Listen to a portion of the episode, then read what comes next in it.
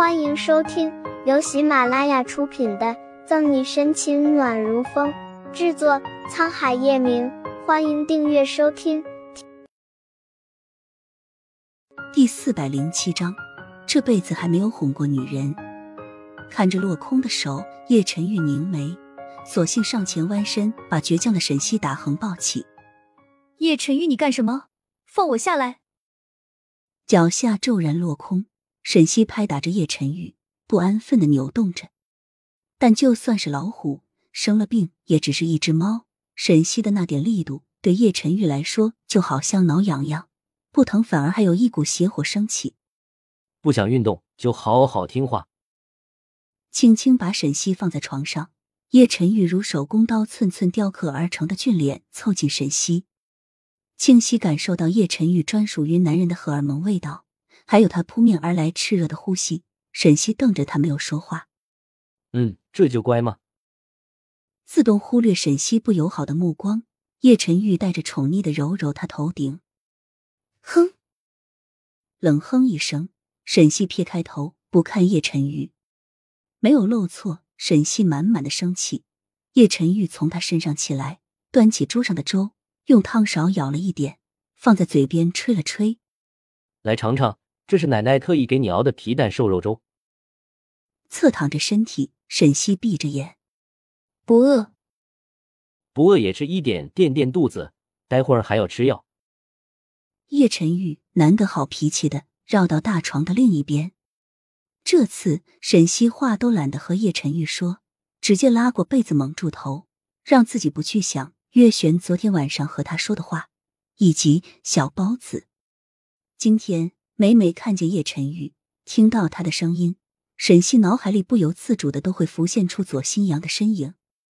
奶奶一大早上便亲自去超市买菜，你忍心让他老人家的一片苦心付之东流吗？抬着还有点汤的碗，叶晨玉破天荒的没有霸道拉起沈西。如果不是看在这小女人生病的份上，他真想好好教训教训她。被子里，沈西的唇动了动，但还是没说话。卧室里一瞬间陷入沉默，叶晨玉能隔着被子听见沈西的呼吸。小心，无奈叶晨玉把碗放下，掀开被子，强迫沈西露出头来。你看着我的眼睛，干什么？不知道叶晨玉葫芦里卖什么药。沈西不耐烦的应了一声，想抢过他手里的被子，却不行。你在里面看见了什么？说着。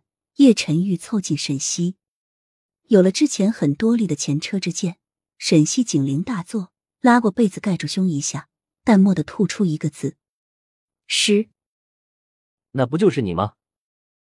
嘴角一抽，叶晨玉险些一口老血喷出，然后默叹：“我知道你还在为前几天飙车的事情生气，是我不对。”叶晨玉发现。唯有面对沈西时，他就算有多大的脾气也发不出来。哦，没有叶晨玉想象中劈头盖脸的一顿骂。沈西冷漠应了一声，扯过他手中的被子，身子侧向另外一边。我都道歉了，你还要干嘛？叶晨玉太阳穴跳了跳，颇为头疼。我这辈子还没有哄过女人，可沈西这死女人还不领情。又碎的红眸晦涩。叶晨玉脱掉拖鞋，钻进被窝里，从后面抱住沈西，宠软的说：“好了好了，别生气了，好不好？下次真的不会了。”突然被抱住的沈西挣扎着，嘴角忍不住的抽搐。谁来告诉我，这个泼皮无赖像个流氓痞子的男人，真的是在商界翻手为云覆手为雨的叶晨玉？怎么不说话？是不是在暗暗垂涎本少的美貌？叶晨玉手上的力度收紧，熬了一夜长出几根胡渣的下巴抵在沈西的肩膀上。啊！你去照照镜子，就知道你只是长得比猪漂亮那么一丢。扳扯着叶晨玉的手，沈西不客气的说道：“那你岂不是比猪都还丑？”惩罚性的在沈西白皙细嫩的脖子上狠狠亲吻一下。叶晨玉嘴上不饶人：“滚！”沈西抬脚想趁叶晨玉不注意踹开他。奈何叶晨玉早有防备不仅没有踹到还被他握住了脚。本集结束了不要走开精彩马上回来。